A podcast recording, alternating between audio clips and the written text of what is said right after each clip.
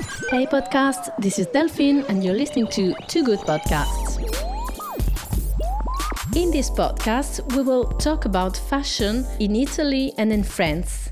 I'm French and living in Italy. I will bring you with me doing my life of fashion reporter for Too Good Media, the media I created in Italy.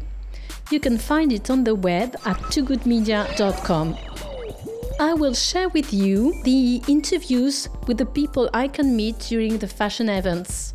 Fashion is also about people and passion. You will uh, listen to the voices of the people that shape the fashion industry today Italian and French designers, brand managers, influencers, models, or other journalists speaking about their passion for fashion and also explaining their jobs.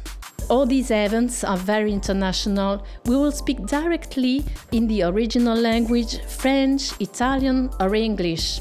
Fashion is also about communication today, and we will talk with influencers about how to communicate on social media today on Instagram, YouTube, Twitter, Facebook, and give you tips. I hope you will enjoy meeting these people with me as much as I do. Let me know in comments. Thanks.